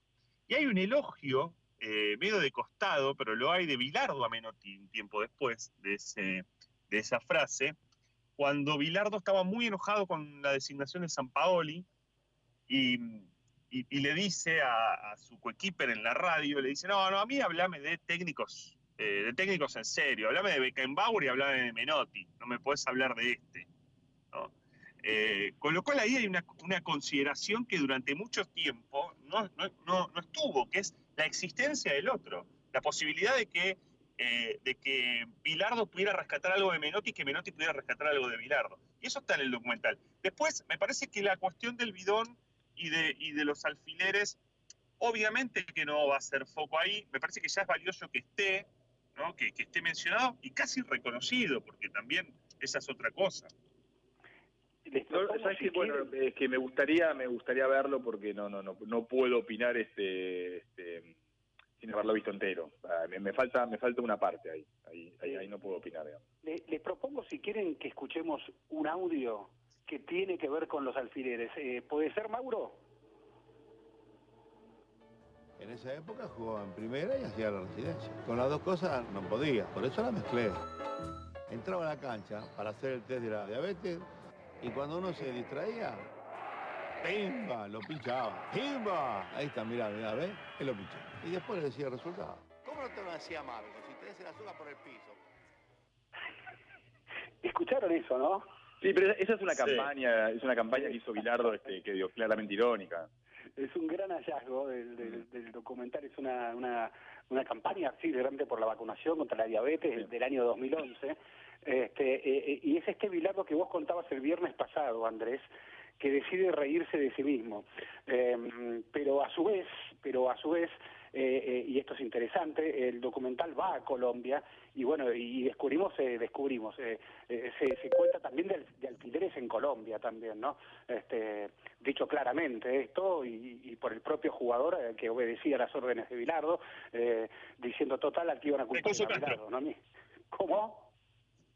Este Coso Castro lo dice, y, diciendo, bueno, que él seguía obviamente las, las indicaciones de Bilardo en ese punto, y luego es Mariani, Roberto Mariani, asistente, el que eh, marca la importancia de la, de la que le hablaba Bilardo, la importancia de saber bioquímica para Bilardo, para el bidón, ¿no? Y después siempre están las risas de los jugadores como diciendo, bueno, sí pasó, pero yo no lo voy a decir y no va a salir de mi boca. Ahora, ¿dónde ponemos eso en el, dónde ponemos eso en la historia de Bilardo? Bueno, Fede de Lía lo, le digo, lo, trató la semana pasada como, como una anécdota. Yo ahí no, y, bueno, lo dijimos, no, no, no coincido que sea una anécdota. Eh, me parece que forma parte, digamos, de, la historia de Bilardo. Digo, los alfileres, el, bidón, porque el bidón este, digo, es algo claramente preparado, digamos. Este, es algo preparado y no fue algo ocasional. Un, jugador de estudiantes, cuyo nombre digo, no recuerdo ahora, un uruguayo, eh, que jugó en la década del 70, del, del estudiante dirigido por, por Bilardo en el 75, un muy buen estudiante, yo contó que pasaba esto, que iban a la cancha con dos bidones, uno blanco y uno, uno vino rojo y que él sabía que de uno no había que tomar. Digo, lo que pasó en Italia 90 eh, no fue no fue este, ocasional. Claro, a ver, no quita esto, no quita esto reconocer a, la formidable selección campeona del 86. Eh, y, y, y, no quita emocionarse con esa selección de Italia 90, pero emocionarse desde un costado de, eh, de épica ¿cómo diríamos? Yo alguna vez dije la, Armada Brancaleones, feos, sucios y malos parecían estos, ¿no? Eh, y llegaron aún así, con toda la, vulnerabilidad que tenían, llegaron a la final. Pero claro, en esa, de esa vulnerabilidad hicieron entonces el arte, por llamarlo irónicamente y con, entre comillas, por supuesto, del bidón, el arte de la bandera, la bandera quemada, eh, el propio el propio Ruggeri dice, no, la bandera en Trigoria, la bandera argentina que estaba en la concentración de Trigoria, fue quemada por Bilardo. Dice, a la noche ya lo sabíamos nosotros, los más viejos ya lo sabíamos. Dice que, ¿y para qué? Para motivar a un equipo que estaba pinchado, no tenía modo de ganarle al, dueño de casa, que era eh, finalista obligado, y Argentina le gana a Italia. ¿Cuánto influyó esa bandera quemada? Este, cada uno lo puede tomar como, ah, motivó a los jugadores, pero la verdad que no es, eh, digo, se, se, se alimentan odios, hoy vemos cómo está, cómo está buena parte de la humanidad con esto de alimentar odios ridículos. Eh, y ahí es donde se me produce una gran contradicción, ¿no? Porque el final del, del Bilardo es un final, un Bilardo que es una enseñanza de vida, más o menos, ¿no? Esto, esto se dice en, varios momentos, porque inclusive Bilardo tiene escuelas para, para pibes de fútbol, y él mismo habla del discurso del fútbol como enseñanza de vida, etcétera, etcétera. Y, y ahí se me surge una contradicción grande, ¿no? Este, eh, enseñanza de vida me parece como que queda un poco grande eh, cuando también vemos que en esa vida incluye alfileres, bidones, eh, provocaciones al rival, banderas quemadas. Ahora, Ezequiel, me interesa, me voy a tomar este, en general no, solemos hacerlo, pero me, gustaría entrevistarte en este punto un poco, porque vos atravesaste el, periodismo durante esos 80, en donde la pelea de Menotti y Bilardo estaba muy caliente, ¿no? Este, previo a México 86. Estuviste en México 86, además. Cubriste eh, el 78, el 82. Y ahí había como una especie de, situación en la que eh, eh, se cavaron dos trincheras muy concretas y en donde no, no podía haber nada en el medio. Todo lo que había en el medio lo arrasaban esas dos trincheras entre el menotismo y el bilardismo. Y tal vez lo que termina pasando, este, eh, porque todo lo, otro era tibio, hasta, hasta Bielsa, ¿no? Porque Bielsa también es mirado, fue mirado después con... Eh, se lo, puede, eh, lo mira con desconfianza y el menotismo también lo mira con desconfianza. Sí, se te está cortando, se te fue, se te fue cortando, se te está cortando algo, Ale. Eh, y, mira, la verdad ah, pero yo te decía, pero, pero, pero yo te decía, si, si, es posible poder pensar el fútbol, eh, eh, poder pensar el fútbol argentino con las mejores cosas de Bilardo eh, y con las mejores cosas de Menotti. Claro, sí, siempre la síntesis es, es lo, lo, ideal, lo ideal es una, una pretensión también, ¿no? después viene lo real, y lo real fue que, se, que, que ambos personajes patentaron invenciones supuestas, Em, y entonces eh, se las creyeron y entonces eh, los personajes superaron a la obra en términos del debate y entonces el debate se tornó tonto, se tornó infantil el debate. Eh, los años, solo, solo la distancia de los años permitió tal vez algo de esto que estás diciendo vos, empezar a decir... Sí, decimos. No, no, yo estaba pensando en esta contradicción de cómo este Bilardo, especialmente a partir de que deja de ser técnico, que supuestamente era el, técnico que, menos pensaba digo, en, la alegría del juego, termina siendo como el personaje, y, por eso eh, por eso digo especialmente después de, técnico, termina siendo como el personaje este, o, la persona más, digo, más alegre, más querida, más festiva, eh, en contradicción digamos con Menotti, que era el técnico que, pregonaba digamos, el fútbol alegre, y termina un poco... Mm, digo, a ver, ¿cómo decirlo? Más solemne. Más solemne. Sí, solemne. Eh, serio, este, enojado incluso en, algún punto, aunque enojado este, es una palabra este, injusta, pero termina como, como alejado de esas, este, de esas, este, de, ese fútbol festivo que él, este, que él terminaba, este, que él pregonaba durante tanto tiempo, y ahí me parece que hay una contradicción y eso sí que es un triunfo de Bilardo pero me parece medio reduccionista en el sentido de que, bueno, son las personalidades de cada uno. Menotti no, no tiene la sonrisa fácil, pero eso que no, no, no, no lo vinculo con... Eh, es la personalidad, eh, digo, eh, porque... Bueno, o, o, o, o, tal vez, digamos, este, el... O, o, tal vez lo que se decía del fútbol que pregonaba no era tan así. Por, porque, el, porque el menotismo siempre dijo el fútbol que le gusta a la gente había como una cuestión ahí, este, sí, sí, sí, ahí sí, coincido, ahí sí coincido con vos que se mm. apropió de una bandera que era la gente. Eh, bueno, y ahí es lo que cuando que preguntaba Ale, lo que me preguntaba recién Ale, claro, cuando vos tenés eh, en ese momento Clarín, Clarín deportivo, como decía Menotti, ¿no? Eh, como decía Bilardo. Cuando deportivo, deportivo. Exactamente, que tenía una enorme eh, influencia Clarín en ese momento. Eh, y Clarín estaba con el fútbol que le gusta a la gente, eh, y ese fútbol que le gusta a la gente era Menotti. y entonces ahí se provocaba un, conflicto. El gráfico también había tomado partido por Menotti, curiosamente, pese a que el gráfico propició el arribo de, Bilardo a la, a la selección, ¿no?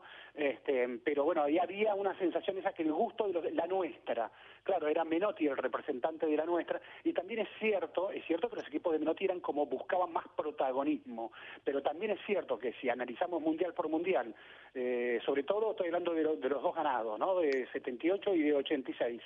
Eh, y por momentos yo no sabría decir cuál equipo era de Bilardo y cuál de Menotti, ¿eh? Bueno, por eso. Ahora, ahí ahí, ahí en, este, en, esto, en esto que vos marcas, eh, hay algo que, que, sí me interesa. Primero, bueno, para mí, lo, esto para muy para mí, lo, de, lo, lo, del bidón y lo de los alfileres, me parece que es algo, es, como un límite, ¿no? Una, una, línea difícil de, de, cruzar. Y aún así creo que las nuevas generaciones, y, y aún así creo que hay nuevas generaciones que se ríen de eso, ¿no? Que lo toman con sorna. Eh, yo incluso hoy, un, amigo al aire, lo, puedo decir, Ale, Aleberco, estaba haciendo una columna sobre esto y me dice, ¿pero por qué está mal? Digo, porque es antideportivo. no, bueno, pero es, bueno, pero es con los rivales, ¿viste? O sea, bueno, ahora, ahora en términos de, entrenador, eh, eh, Andrés, porque vos sos el que lo plantea más en el documental, realmente, ¿quién ganó? Porque uno ahí, no sé si ponerlo en quién ganó, quién perdió, pero ahí uno, uno ve que efectivamente Bilardo estuvo en la vanguardia respecto de los videos. Eh, ah, hoy, hoy las discusiones de obsesiones tácticas no se discuten. Hasta Guardiola, digamos, eh, eh, usa el 3-7 cuando puso falso 9 a Messi. Ahí hay cosas que, tienen que ver con coincidencias. pero sin embargo, los entrenadores de la élite no hablan de Bilardo. Y algunos hablan de Menotti. Sí, pero muchos usan este todo lo que decía Bilardo. Eh, a ver, me parece que ganaron los dos, digamos, porque porque lo, ves a Guardiola y vas a decir, bueno, digo, está más cerca de Menotti que de Bilardo, y, y, al mismo tiempo, este, Bilardo era, sí, ¿Y bueno, y, sí, pero Bilardo también, este, eh, eh, ese supuesto triunfador era, era parte, digamos, de un fútbol que decía que, que solo había que pensar, este, en uno mismo, que no había que mirar al rival, que no había que estudiarlo, que no había que ver videos. Hay una buena frase de, de Menotti, de Bilardo, cuando, cuando visitó un diario, este, y porque a Bilardo lo, lo, lo criticaban porque él este, miraba a los rivales, o sea, se decía en esa época que no había que mirar a los rivales. Eh, y, él entra, va, va creo que al diario Crónica a hacer una, hacer una entrevista y ve que están todos los otros diarios. Está, está sobre la mesa estaba Clarita, Popular, estaba La Nación. Y dice, ah, pero ustedes me critican que, que yo miro a los rivales, pero acá están los otros diarios. ¿Cómo es esto? Entonces, e, en ese sentido sí me da la impresión, digamos, que él, este, que él, este, que, que los dos técnicos eh, tuvieron, digamos, este, sus grandes aportes y, que no hay una única verdad, digamos, a ver, no, no, no es que el mejor fútbol es, después puede estar este, que, te gusta más, o qué sé yo, a mí me gusta más el equipo de Guardiola, después como, como personaje le, le, creo más este a, a, a, Bilardo, digamos. Sí, pues es que a mí ahí, ahí, hay algo que me cuesta en términos de de que Bilardo convirtió también se convirtió en un personaje de sí mismo y del tipo, del sí. tipo, sí los dos, pero eh, de Bilardo en este caso por el documental hablamos del tipo súper obsesivo, del tipo de todos los detalles, etcétera, y él también hasta hizo un personaje de esto, ¿no? Esto, y bueno, voy al cementerio a ver que ahí están mal, eh, ¿cómo voy a estar yo mal si están los cementerios están muertos? Eh, y, y de todo esto, mi equipo no festeja, y sí, vimos festejar a tu equipo, eh, Carlos. Eh, mi, mi, equipo eh, eh, me mataban, me mataban, está bien, lo criticaban, pero no era me mataban. No era tan así, No era que no podía caminar por la calle, la verdad es esa. No, no, que aparte, para, hay, hay algo que, que, que dice Bilardo, o que decía Bilardo, que no es cierto, digamos, porque Bilardo solo te cuenta la parte que él era criticado. Era muy defendido también, era muy defendido. Es, es, cierto, es cierto que, que Clarín Deportivo este, lo, lo mataba. Después tenía, a ver, a Víctor Hugo, a, a Niembro, a Paenza, eh, eh, a Muñoz, este, el gráfico no era, no lo criticaba tanto. Digo, tenía como un montón, digamos, de, de, pero muchísimos, pero yo creo que la mayoría de los periodistas defendían a Bilardo. Lo que pasa es que ahí con, con astucia, este, el bilardismo este, impuso esta cuestión de solo contra todos y, y, y Clarín me mataba, que es cierto, y, es cierto también que Clarín tenía este, un, un peso que, que, hoy no tiene. Pero, pero es... Eh, pero bueno, qué sé yo, se, se, eh, lo hacía también Maradona, esto de crearse el enemigo, ¿no? O sea, Bilardo hizo mucho de crearse el enemigo y después se lo terminó creyendo de dentro ya, digamos, de esta de esta guerra este sin cuartel entre Bilardo y Menotti, en que hubo demasiados golpes bajos mm. entre los dos.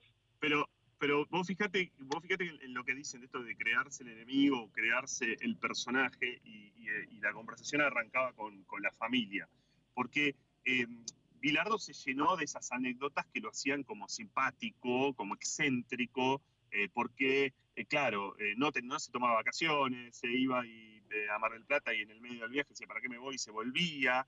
Y, entonces toda esa cuestión de poner al fútbol por encima de su familia, de su hija, de su esposa, era, era parte del anecdotario bilardista que lo hacía ese obsesivo del que habla, que construía él su personaje de obsesivo. Y acá, en, este documental, en esta docuserie, eh, eso lo, pone en un, lugar, en, un lugar en el cual, bueno, él también sufría esa situación y su hija también la sufría, y posiblemente eh, Gloria también, que es un, para mí es el gran personaje de, los cuatro capítulos, hasta, hasta por su forma de estar sentada en el sillón, eh, lo es. pero digo, todo el tiempo es como el, personaje de la anécdota pero vamos poco a veces a la profundidad. Ahí por privado dice, me dice Santi, bueno, Santi Salton, ¿no? Dice, bueno, eh, hoy los equipos todos usan eh, métodos que usaba Bilardo. Eso es cierto. Ahora, los equipos que uno les, nos, que nos gusta, que disfrutamos, que están en la elite y demás, ¿juegan como jugaban los equipos de Bilardo? Algunos sí, algunos equipos de Bilardo juegan muy bien. Y otros equipos de Bilardo Sí, sí, sí. Sí, bueno, pero no, está bien, pero Sí, pero, pero, pero ¿cuántos, cuántos de esos, cuántos de esos equipos, sus entrenadores te dicen, eh, te, te, dicen lo único de importa es ganar? Eh, bueno, ni hablar eh, las cuestiones de bidones y alfileres. No, bueno, no, no, eso, eso, eso, es absolutamente censurable, eso está claro. Yo no, no, no, no, es que para mí no hay una, una, sola forma, en el fútbol no hay una sola forma de ganar ni de jugar bien. sí, sí, sí, no, no, no, no, no, digo, a ver, qué sé yo. Yo coincido en eso, quiero coincidir en eso. Sí. este Bielsa, Bielsa que digamos es, es, un es un este obsesivo también o, o, es, un, es, un loco de, de, atacar. Me parece que todos los técnicos tienen algo este de, de, qué sé yo, ¿qué, qué es Gallardo? Gallardo es más es más bilardista o más menotista. Y la verdad que no sé, que tiene cosas los dos, me parece. Sí, a ver, lo que yo voy me parece es al protagonismo que decide tener cada uno, sobre todo cuando estás en equipos de los llamados grandes, es decir, equipos que tienen presupuestos mayores, eh, que, que, que, que, están casi obligados eh, a ofrecer más, eh, no a solo defenderse. Por ejemplo... Y, por ejemplo, a ver, el Manchester City... A ver, eh, eh, eh, bueno, por ejemplo... Ah, Simeone es el mejor técnico argentino en la historia de Europa, digamos. O sea, hace 10 años que le, está yendo, que le fue bien, muy bien, y este año es su peor año y está quinto, cuarto, digamos. O sea, mal no le va. Otra cosa que no te guste a vos. Sí, a ver, otra cosa es el fútbol. ¿Lo consideramos un espectáculo o no? Bueno, de, para vos sí, para otro no. ¿Es una tabla de posiciones o también tiene algo de espectáculo el fútbol? ¿Y cuál es bueno, ganar es un espectáculo para algunos técnicos. y es una supervivencia también, y es un trabajo. Ah, para algunos técnicos sí, para otros no. O sea, ahí, ahí, estás poniendo tu... A ver, eh, ahí, ahí estás poniendo como tu, tu opinión personal por sobre elección laboral de un técnico. Sí, claramente, sí, sí, sí, no soy una piedra, yo, claramente. No, no, no. Eh, y, ojo, eh, y no, así como dije antes que Italia 90 emocionó en la épica de la de la, de la, de la nada, este, cómo va a llegar a la final ese equipo. Pero ese equipo le hizo mal al fútbol equipo se Es más, a tal Ese mundial le hizo mal al fútbol. A tal punto que cambiaron reglamentaciones. Sí, sí, sí, sí, Ese, ese, mundial le hizo mal al fútbol.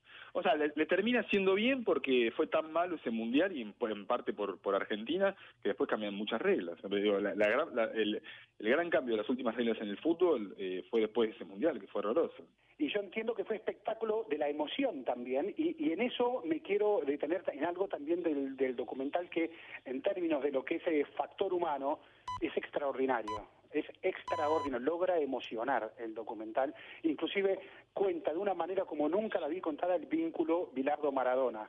Este, eh, y, uno, y uno entiende el por qué eh, se resistieron durante X tiempo a decirle a Bilardo, que está enfermo, a decirle que Maradona murió.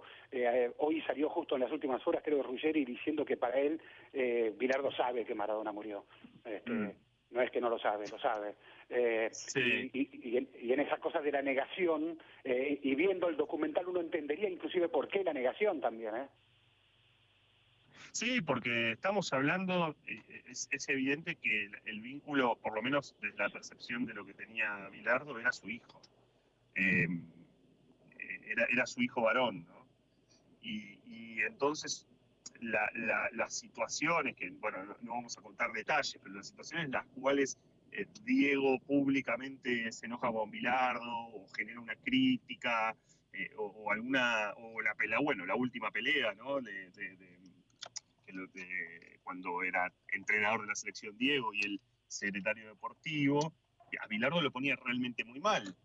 Eh, y hay un video del propio Diego que es, eh, revelador también en ese punto, me parece. Yo una vez leí una frase del deporte de Estados Unidos que la voy a traer a corazón porque la frase era algo así como que los estadounidenses queremos eh, parecernos al béisbol, pero en realidad somos el fútbol americano. Claro, uno es más racional, el béisbol, y el otro es mucho más brutal, más violento. Eh, nuestro fútbol, eh, con todo el discurso de la nuestra, por momentos a mí me parece que quiso parecerse a la nuestra, menotista, del discurso menotista, pero que en mm. realidad nuestro fútbol es mucho más bilardista que menotista. ¿Vos decís que es más, más bilardista? Me parece que nuestro fútbol se convirtió en una, eh, en una competitividad in extremis, donde por momentos son mm. luchas cuerpo a cuerpo. Pero, eh, a ver, pero para, un poco ¿por por momentos, ¿no? Pero, por, bueno, hay, hay excepciones. Pero, ¿por, qué damos, ¿por qué damos por supuesto que el fútbol argentino era Menotti? O sea, eh, no sé, Monti, em, digo, Batistuta, este, digo, hay, Pasarela, este, eh, Gallego, este, el propio Kempes. Eh, ¿Por qué damos por supuesto digamos, que, el, fútbol argentino únicamente era, era este, no sé, la floritura, la gambeta, este, el caño, el ole? el fútbol argentino siempre tuvo, tuvo una mixtura entre, entre las dos, este, entre los dos estilos. Sí, sí, perdón, Ale. Bueno, ahí... Eh, pero a, lo que yo, a lo que yo quiero decir, Andrés, es que el discurso predominante fue ese. No es que yo coincida con ese discurso predominante, ¿eh? pero el, porque acepto todos esos jugadores y mucho más que me decís, pero el discurso predominante, mm. habría que ver eh, ese extraordinario un trabajo que ha, que ha hecho Eduardo Alchetti sobre lo, cómo la narrativa de nuestro fútbol se construyó a partir de la nuestra y de ese discurso del gráfico de los años 30, 40, 50, donde la nuestra predominaba y nosotros éramos los mejores del mundo. No se jugaba mejor fútbol en otro lugar en cualquier que en Argentina éramos el mejor país donde el país donde se jugaba el mejor fútbol. Jamás habíamos ganado un mundial, no importa. El mejor fútbol del mundo se jugaba acá claramente. Pero eh, con la pregunta además de Andrés acerca de por qué eh, sería Menotti, entonces menciona Pasarela Gallego. Bueno, estás mencionando a dos jugadores que fueron centrales en el, equipo de Menotti. Es decir, porque ahí también hay una ahí también hay una caricaturización eh, del menotismo, ¿no? Que es la idea de que el menotismo no, se, no laburaba, no defendían, eran líticos y no le importaba ganar. No, claro que le importaba ganar. Entendían eh, o, se entiende que ganar, eh, que ganar se puede ganar de una determinada manera, con un camino determinado, porque hay que brindar espectáculo, que, eh, que los jugadores tienen que ser libres, que, creen la libre creación. Yo insisto en que la discusión se cerró tanto y además en un momento determinado ya los los que llevaban adelante la discusión no eran los protagonistas, no eran ni Menotti ni Bilardo, sino que eran quienes intentaban hablar por Menotti y por Bilardo, se cerraban tanto eh, y, estaban además tan peleados entre sí, muchos de ellos, eh, y hablo de periodistas en general, eh, en donde ya la cuestión era caricaturizar al otro, y era muy difícil entonces poder, poder decir cosas como, che, pero para, el estudiante de, de Bilardo jugaba bien, sí, pero además la selección que agarra Bilardo y que construyen ese predio y demás, esa selección conceptualmente es construida por Menotti. Y, y, no, no hay como un reconocimiento previo, porque ¿qué quedó de eso? Es que Menotti ganó el Mundial en dictadura y nada más. Eh, estoy tratando de coreacentrear un poco. Sí, sí, sí, entiendo. Bueno, es que, es que, está lleno de contradicciones, ¿viste? Porque eh, Menotti en verdad este, asume en, democracia, digamos, y después sale campeón en dictadura, y, y Vilardo es al revés, eh, asume en dictadura y, este, y, sale campeón en democracia, pero, pero quedó lo que vos estás diciendo. Eh, de la misma manera que, que Vilardo este, consiguió... este hacernos creer que él era deportivo ganar o, o, o, o, mister ganar, y en verdad Menotti salió más veces campeón que, que, que Bilardo. Hay, hay, un dato que está bien, que, que, puede sonar un poco absurdo porque uno de esos títulos es un mundial y además llegó a una final. Pero Bilardo no salía campeón todo el tiempo. De hecho, salió campeón dos veces, es cierto. Uno es un mundial. Pero después sale campeón con estudiantes y después pierde un montón de finales. Y estamos, a, pierde como siete, salió siete veces su campeón. Y estamos hablando de quien decía que bueno que salir su campeón digo que le preguntaba quién llegó segundo a la luna quién fue el segundo europeo en llegar a América. Y, y, me, y me dejas que te agregue algo ahí Andrés me dejas que te agregue un, punto eh, porque cuando uno recorre los capítulos hay pocos momentos en donde se lo ve a Bilardo feliz no pero pocos momentos. pero, eh, sí, sí, claro, pero ustedes, no, no, ustedes marcan el, el momento, esa, esas imágenes en donde Bilardo eh, en donde Bilardo está bailando. ¿Sabes cuál es el otro momento que más feliz se lo ve a Bilardo? En el balcón de la Casa Rosada eh, festejando el subcampeonato de Italia 90. Que es una gran contradicción ahí, porque él estaba siendo segundo. Y sin embargo debe ser el segundo, del, segundo mundialista más recordado de la historia. Sí, sí, sí, en ese balcón eh, y él habla del pueblo, ¿no? Este, sí, sí. Eh, eh, hace, hace toda una definición ahí también, ¿no? Habla del pueblo, mm. ahí este, ya no está hablando ni, ni, de que yo tengo razón, ni de que el fútbol es como yo digo, no, no, no, él habla del pueblo. Pero yo creo que los dos contribuyeron a que se hicieran personajes de sí mismos, eh, eh, hubo, hubo años, y cuando me preguntaba Le antes cómo se vivieron esos años, hubo años que eran directamente ridículos. este eh, Uno con los Guaguancó, el otro con Serrat. Eh, eh, Menotti es rabanito, eh, rojo por fuera, blanco por dentro. Y se tiraban todo ese tipo de, de, de, insultos, ironías, agresiones, etcétera, que rozaban lo, realmente, rozaban lo ridículo. Entonces el debate, el debate futbolero perdía, quedaba completo, era lo que menos importaba. El, el, mm. debate el debate futbolero porque otra cosa también que queda claro con el con el documento y no es spoilear esto es que a ver eh, eh, no, eh, nos mataron antes del Mundial. Los propios jugadores eh, te dicen, jugábamos como el Se mataba sola esa selección. Jugábamos como el culo. Entonces las críticas eran críticas injustas y seguramente, como toda crítica, y en fútbol, donde sabemos que la pasión puede mucho más que otra cosa, y bueno, sí, seguramente se iban de mambo muchos de los críticos, mm. pero que criticaran al equipo entre Mundial y Mundial, aún después del 86, el equipo, como Vilado sabemos que fue mundial y mundial, porque los, intermedios fueron complicados. Entonces, claro, hubo, pero durísimas, y, que eran injustas, que se harían de la nada esas críticas.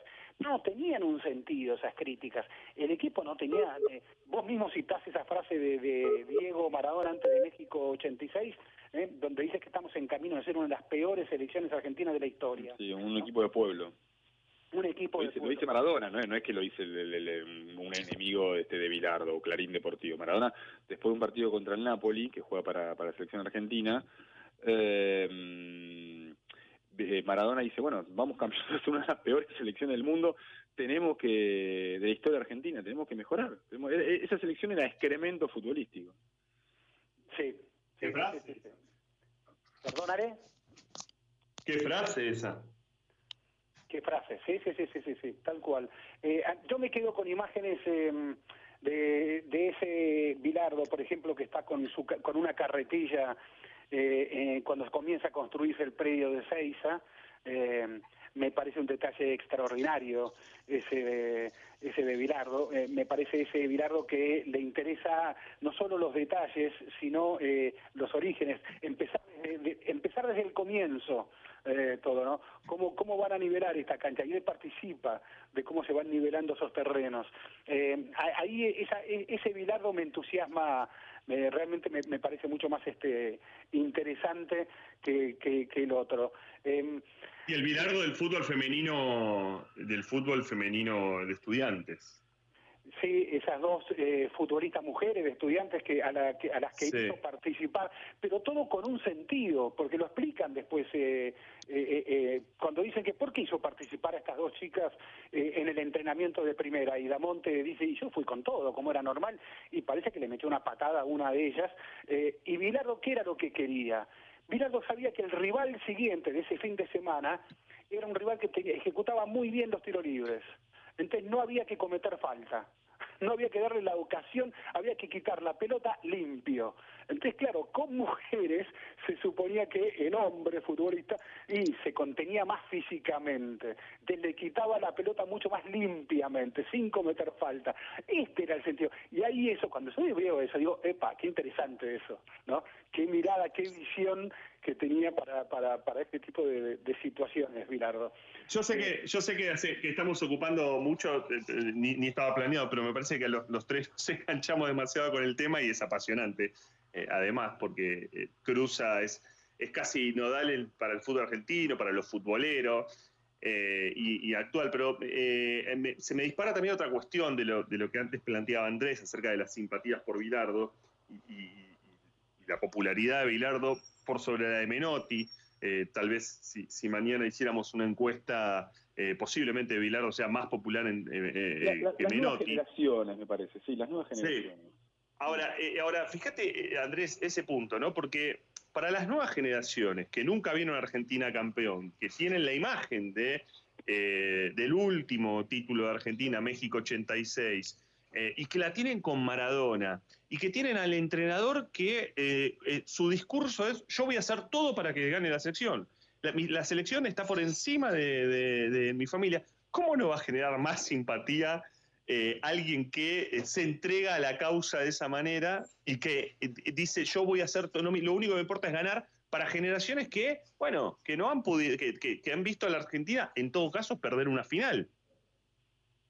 Sí, es, un, discurso más fácil, es un discurso más fácil que el discurso que podría tener Menotti, digamos, en términos de lo que él quiere construir como un equipo.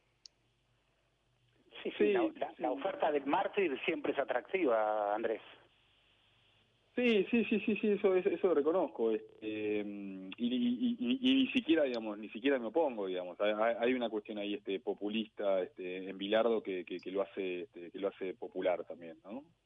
Exactamente. En ese discurso de la victimización permanente mm. eh, hay algo claramente de, que busca, que, digo, cuando buscamos victimizarnos, y bueno, hay algo muy infantil, pero que busca, busca adhesiones fáciles eh, populismo dijiste recién, eh, una palabra muy muy utilizada, pero sería sería eh, la, imagen supuesta que, que, tenemos de Bilardo del trabajo, es, es, esa. Eh, a ver, las dos imágenes convivieron. Hay algo muy interesante en un momento que dice alguien, todos tenemos un Bilardo dentro, dicen por allí en el, en el documental, y, y, claro, estamos todos en competencia, cuando estamos en una competencia, y claro que queremos ganar. Eh, entonces, eh, eh, en, esa, en ese esfuerzo, en esa locura por ganar, ¿qué límites cruzamos? ¿Hasta dónde? Y no hablo solamente de los límites del bidón, ¿no? Hasta hablo de límites personales. ¿Hasta cuánto estamos dispuestos de nosotros, de nosotros personas, a entregar en nombre de esa causa? Llamada selección argentina, llamada fútbol argentino, etcétera. es todo un debate. Si yo digo que ofrezco mi vida, y claro, la, se la compramos todos, total es la vida de él, no es la nuestra, ¿no? Eh, Exacto. Eh, como, ahora, como discurso, como discurso de lo que uno se supone que es la vida, de lo que es el fútbol, de lo que es el deporte, aún el deporte de alto rendimiento, como si tuviese que ser una guerra. Eh, aún las reglas, aún las guerras, aún las guerras tienen reglas, ¿no? Este, entonces ahí como discurso para presentar a un modelo de, de lo que fuere, de un proyecto social, de lo que fuere, y es un discurso que yo lo discuto. Ahí yo, yo, yo, yo lo discuto. Sí, al, mismo tiempo, eh, me parece que Bilardo más simple, más simple, más sencillo, o más simple, le estoy diciendo a propósito, pero simple, más sencillo, mismo tiempo me parece que era eh, más honesto. Eh, y, y, y aunque esa honestidad este, jugaba con límites y superaba límites que no que no coincidimos ahí termina este termina este generando este una una empatía digamos que, que el otro discurso no tan creíble este no no no la genera no ¿Por qué, ¿Por qué no tan creíble? Porque Bilardo hacía lo que decía. Eh, y me parece que del otro lado no no no, no ocurría eso. no, bueno, pero porque también, pero porque también, pero porque también Andrés del otro lado, tal vez, yo, yo, ahí, yo ahí entiendo, no, no, digo, no coincido en que no sea más creíble. Me parece que era una vara más alta, te pones una vara más alta. Si vos, plan, si vos pretendés eh, de, decir que vos querés generar un fútbol que guste, que dé espectáculo, siempre la vara es más alta que el ganar nada más, porque con eso te alcanza Italia 90. Bueno, yo, yo no vi grandes equipos de Menotti, o sea, no, yo no, no, puedo recordar mejores equipos que Menotti, de Menotti este, que, de Bilardo. O sea, ahí, me parece que había como una cuestión este, eh, de floritura verbal que, que Bilardo no tenía. O sea, Bilardo era, en ese sentido me parece que era un poco más honesto, digamos. Yo quiero, yo quiero jugar, yo quiero ganar. A, a eso me refiero. Digo, a ver, yo vi al River de Menotti, no me gustaba, vi un montón de equipos de Menotti, no jugaba bien jugó bien en Independiente, cierto, al 79 yo no lo vi, pero todo era un equipazo, lo mismo que el 78, a, a eso me refiero. Eh, tuvo, tuvo, una etapa fugaz, porque fue duró menos eh, en Boca, en la que también eh, convirtió a Boca en un, en un equipo que jugaba bien al fútbol, pero duró poco. Sí sí. sí, sí, duró un semestre, creo. Em, eh, la, eh, bueno, no, no podemos dejar de mencionar el Huracán del 73, obvio, uno de los equipos más citados, eh, en cuanto a excelencia futbolística de la historia de nuestro fútbol. Este, jamás podría omitirse esa mención. Eh, y la selección del 78, eh, a ver, es una selección que es protagonista de un mundial en su propia casa, eh, y, ahí por ahí acepto el debate de que, pero ¿era exactamente menotista esa selección en términos del discurso menotista? creo que en el propio documentario en un momento dice, Alonso no jugaba, ¿eh? Bocini no jugaba, ¿eh? El 10 era Kempes, que, que ya te define algo. Em, eh, eh, en eso de, ir a por abajo, ¿no? Este, eh, entonces ahí, ahí, ahí discuto, pero, pero fue una gran selección, la del 78 fue una gran selección. Este, y, inclusive la, a ver, la selección que gana el Mundial Juvenil de Japón, en la que Menotti tuvo una participación no tan decisiva porque trabajaron otros también, pero sí, sí estuvo en el inicio y estuvo en la, en la coronación. Eh, entonces son, ahí sí te puedo citar grandes equipos de Menotti eh, y te puedo citar una etapa, alguna etapa del Barcelona con un partido en el Bernabéu extraordinario y bueno con un, un Barcelona que sufre la lesión de, de Maradona y también la lesión de, del alemán eh, no me acuerdo el nombre ahora, perdón. Este, entonces es un, o sea, tiene etapas extraordinarias también Menotti. Ojo, no, me parece que, que te quedas este ahí un poco. No, no, no, sí, pero eso lo reconozco. lo que lo que estoy diciendo es que desde ya, digamos que cómo no reconocer a Menotti como técnico. Lo que estoy diciendo es, eh, eh, es algo más este más básico, digamos, quiero decir es que eh, me parece que los equipos de Menotti eran más bilardistas de lo que eh, se decía y, también que los equipos de Bilardo eran más menotistas de lo que se decía. Pero me parece que el, el discurso de Bilardo, y no sé, tal vez lo estoy, lo, lo estoy diciendo este lo estoy diciendo al aire para pensarlo en, digo, en voz alta, eh, era un discurso este, con, menos pretencioso, menos hay una frase, hay, hay una frase de, de, de, Bilardo que a mí me gusta, que es cuando, cuando dice, bueno, yo no, no soy como Menotti, que él es amigo de, de Serrat, yo soy amigo de Miseria Espantosa, no sé si se recuerdan Miseria Espantosa, que es el, el, el sí, este, amigo de es extraordinaria. Eh, a eso me refiero este con este con con bueno digo con, con, con el eh, estilo de, de Bilardo con, con su discurso este un poco más llano pero al mismo tiempo este más más cercano a, la gente. Me parece que era más pretencioso Menotti yo creo que por eso también entre otras cosas él este él bueno digo este termina siendo medio un poco más serio un, un, poco más más enojado entre comillas. Sí, pero cuando vos pretendes, cuando vos querés que el fútbol no solo invite a la gente a ganar, a celebrar por ganar, sino celebrar por participar de la fiesta del fútbol eh, y celebrar porque porque se puede jugar bien y se puede perder.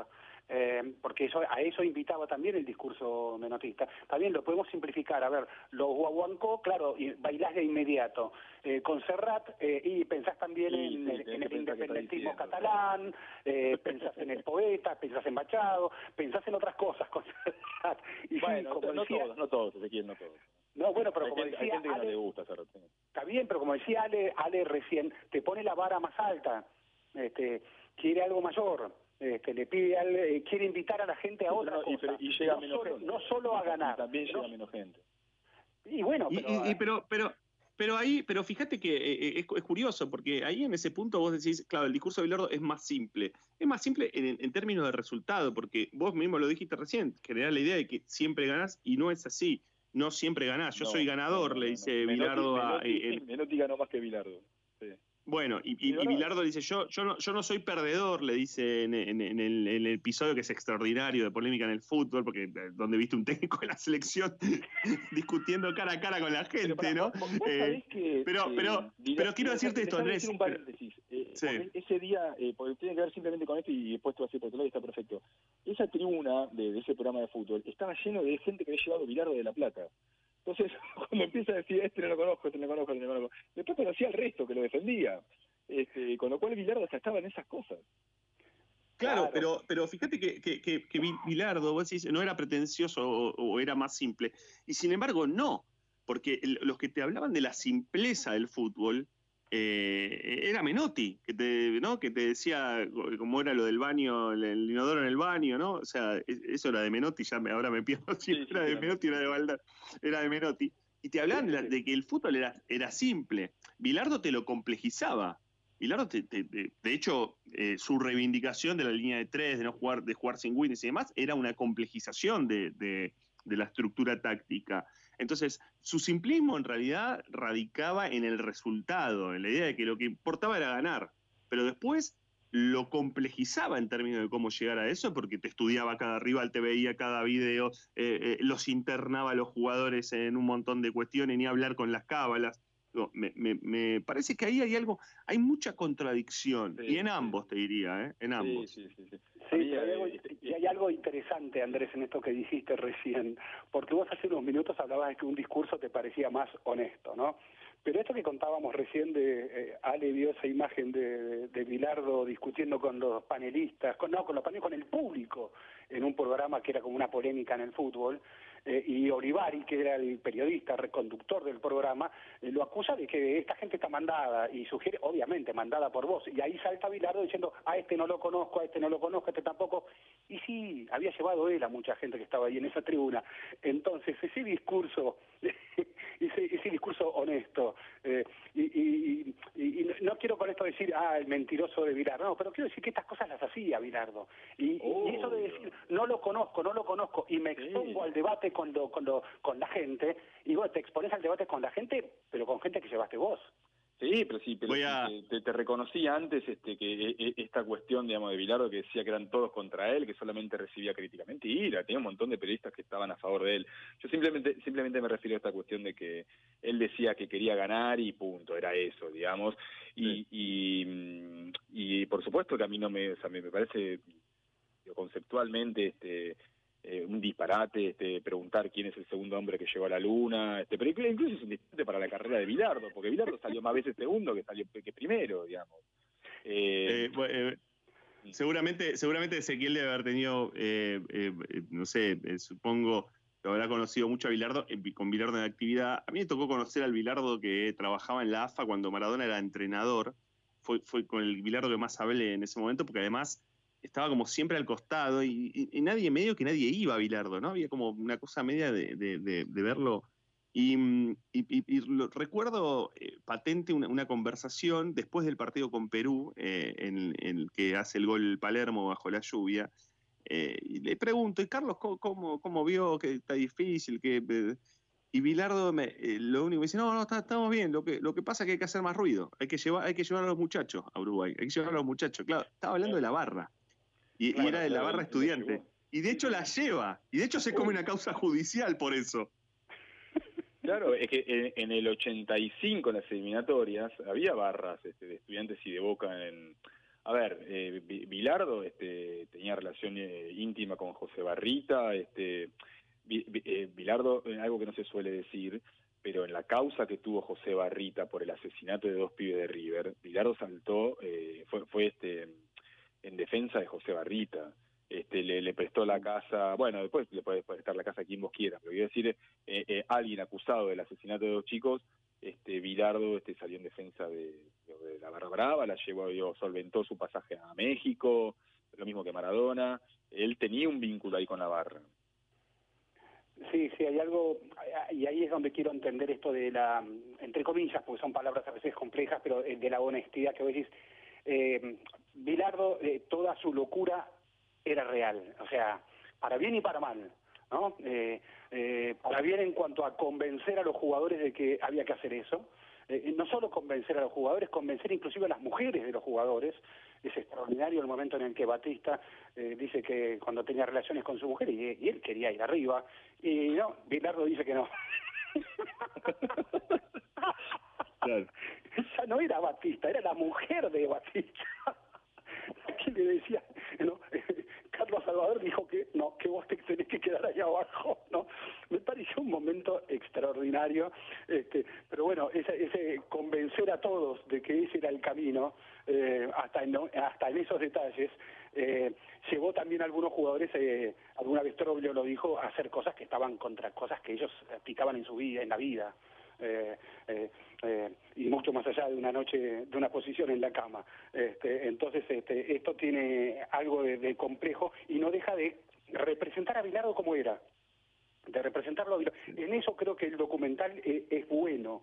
Yo, es un documental que recomiendo absolutamente, primero porque está televisivamente muy bien logrado, hay imágenes increíbles, sí, sí. Hay imágenes increíbles. Una Argentina, Valladolid, de 1983, ¿cómo consiguieron esto? Bueno, eh, y, yo quiero hacer una mención ahí también a, Carucha Dexter y a Sebastián Mechen, que fueron los, guionistas, y me parece que, eh, nada, digo, concentrar la vida de Bilardo en cuatro horas está súper recontra bien logrado. Sí, sí, sí. Eh, les, diría, les diría con toda esta, con toda esta charla que vean el tercer gol de Defensa y Justicia, le ganó 3 a 2 a, Gimnasia. Es un Justicia. Eh, vean, ese, vean ese tercer gol, la cantidad de toques, la, amplitud de la cancha, cómo la pelota va de un lado al otro, vuelve hacia atrás, va hacia, la izquierda, va hacia la derecha, este, hasta que finalmente eh, convierte. Eh, y, ahí uno se pregunta, bueno, eso es laboratorio, ¿no? Tiene algo de bilardismo en ese punto, porque eso es laboratorio de Sebastián Becasese, pero después tiene la belleza que, que podía reivindicar Menotti. Bueno, se nos fue una, hora de debate. Qué linda charla, ¿eh? la pasé espectacular. Y, estaba para seguir, yo estoy para seguir, ¿eh? yo digan dónde, ¿eh? pongan fecha. Vos pero vos estás diciendo ahora, nos juntamos ahora después del programa o la seguimos, hacemos un Zoom, decís vos. Un Zoom cuando quieran, cuando quieran, ya, ya este, este, nos podemos juntar. Mañana, mañana noche. Mañana noche nos juntamos, Gol, que, que, que, cumplimos años, así que ahí nos juntamos, ¿eh? Feliz cumpleaños, te decimos, Ale también. Gracias. ¿Eh? este, bueno, vale la pena, véanlo, eh, estén o no de acuerdo con Bilardo, y esto es lo meritorio, hay un trabajo periodístico enorme, así que lo recomendamos eh, fervientemente porque tiene grandes entrevistas, porque tiene grandes imágenes, eh, porque hay una, la reconstrucción de Argentina e Inglaterra es, extra, es extraordinaria, me encanta. Eh, eh, así que, y hay una historia. Eh, hay, ah, el documental arma una gran historia. Así que. Ahí hay una historia. Hay una historia, exactamente. estimados, creo que se nos va haciendo la hora. No sé si quieren hablen ahora o callen para siempre. hasta el viernes que viene. Bueno, nos despedimos entonces hasta el viernes que viene con Era por Abajo. Estoy buscando aquí en la operación técnica, no lo encuentro, creo que me lo han mandado, pero no lo encuentro. Flaco Asteli. El Flaco Asteli y Pepe Albornoz. Pepe Albornoz también. Exactamente, y Pepe Albornoz también. Eh, muchas gracias allí. Mauro Suárez en la coordinación, abrazón Mauro, gran trabajo. Lo mismo Santi Salton en la producción. Y bueno, Andrés Burgo, Ale aquí Ezequiel, Fernández Mores los saluda y nos vamos despidiendo para el viernes próximo con más Era por Abajo de 20 a 22. Hasta luego y buen fin de semana.